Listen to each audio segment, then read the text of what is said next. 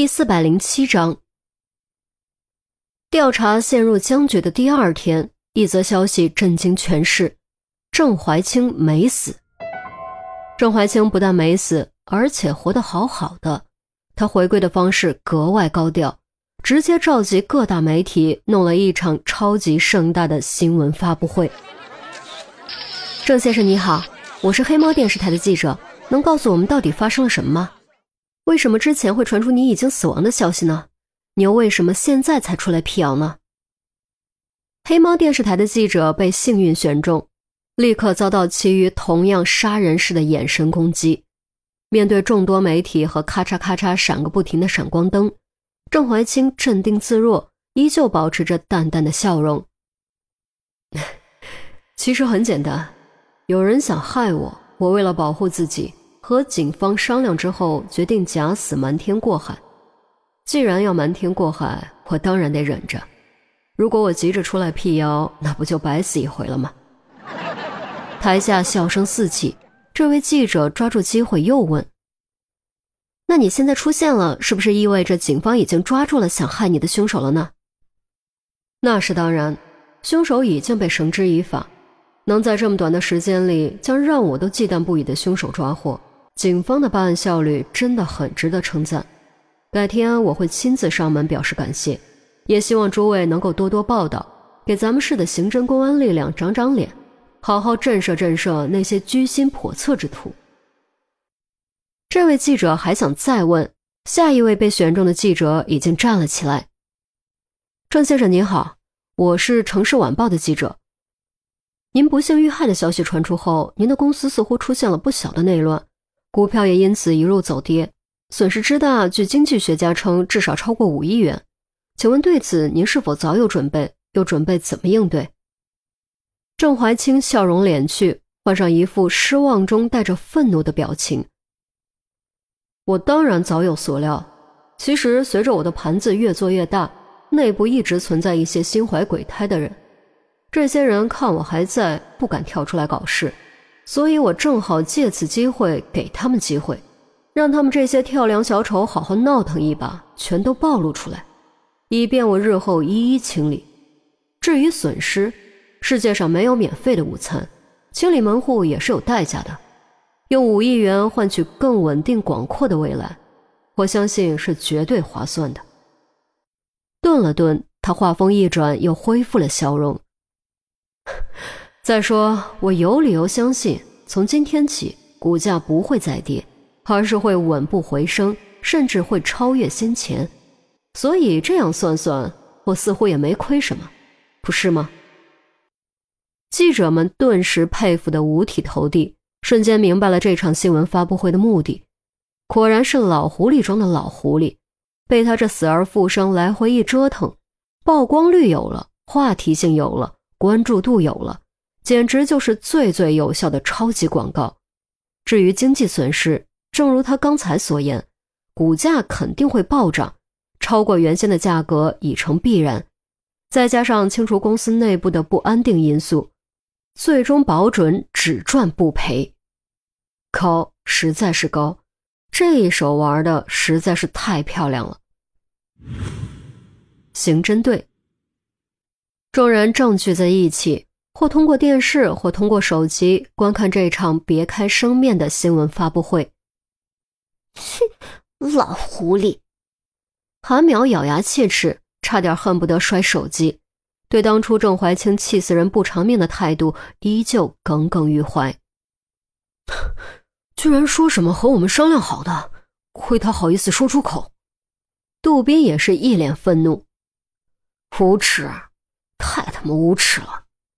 正月总结，周丽君却说：“话也不能这么说。从肚子里藏钥匙这方面考虑，他也算是给我们知会过，只是没给我们选择的权利而已。”周哥，你到底哪边的？韩苗好气。好了好了，别看了别看了，做好行动准备。陈红钟离绝对绝对要给我把任务完成好。不允许有半点闪失，明白吗？孔玉德严肃喝令。明白，舍不得孩子套不着狼。陈红颔首，钟离也跟着点头。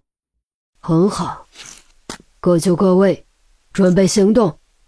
孔玉德环视众人，一声令下，刹那间，众人身上都多了一股子决一死战的杀气。哎呦，什么风把陈警官给吹来了？看到陈红和钟离进来，刘别香立刻起身相迎，显得很是热情。陈红扫了墙上的电视一眼，见画面里郑怀清正在面对镜头侃侃而谈，不由笑道：“ 真是巧了，你也在看这个？现在不都在看这个吗？大名人、大土豪死而复生，多吸引眼球啊！”他倒也是。不介意我们坐下吧？陈红指了指沙发。哦，请坐，请坐，我给你们倒水。刘别香转向饮水机，一边接水一边问：“不知陈警官来我这儿做什么？”陈红看着电视屏幕，随口道：“啊，也没什么，这不案子破了吗？来感谢感谢你。”感谢我？刘别香愣了一下，表情愕然。似乎并不明白陈红的意思。是啊，可得好好感谢你，要不是你提供的线索，我们不知道还得多久才能查到霍元凯。是，霍老先生。刘别香震惊，纸杯都掉在了地上，纯净水洒了一地。啊，谁能想到呢？只能说人不可貌相吧。这会不会有什么误会啊？霍老先生为人谦和质朴，怎么会是凶手呢？不敢相信，我实在不敢相信。刘别香重新接水，不会有误会，铁证如山，他已经主动认罪，这魔人的案子终于算是结了。这不，领导让我抽空来感谢感谢。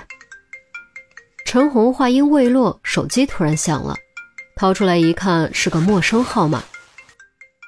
抱歉啊，说了声抱歉，陈红起身走到稍远的窗口，接通了电话。喂，你是哪位？是你。最后两个字语调骤然拔高，语气中满是惊讶。哼，你不好好开你的发布会，给我打什么电话？感谢？哼，我们可受不起。陈红冷笑。任谁都能听出语气中的嘲弄。钟离和刘别香同时看向电视，电视直播里郑怀清果然不见了，也不知道是开完了还是去了厕所。没别的事，我挂了，我这还忙着呢。什么？你准备拍卖那幅画？买了又买，你闲得蛋疼吗？好，好，好，果然是奸商，你爱怎么地怎么地，反正我们不去。还想把我们当枪使？你做梦吧你！陈红显得很不耐烦，语气特别不客气。说完，直接挂断了电话。拍卖？郑怀清又不想要那幅画了？钟离愕然问道。哼，这厮肯定是想借自己这股东风，配合那幅画再赚点噱头，顺便还能让画升升值什么的。真是个奸商！难道他已经弄明白？钟离赶紧住口，没有继续说下去。我们只管破案，现在案子已经破了，别的和我们没关系。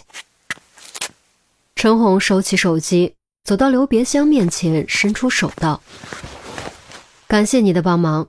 如果郑怀清联系你们拍卖行，我个人希望你能刁难刁难他。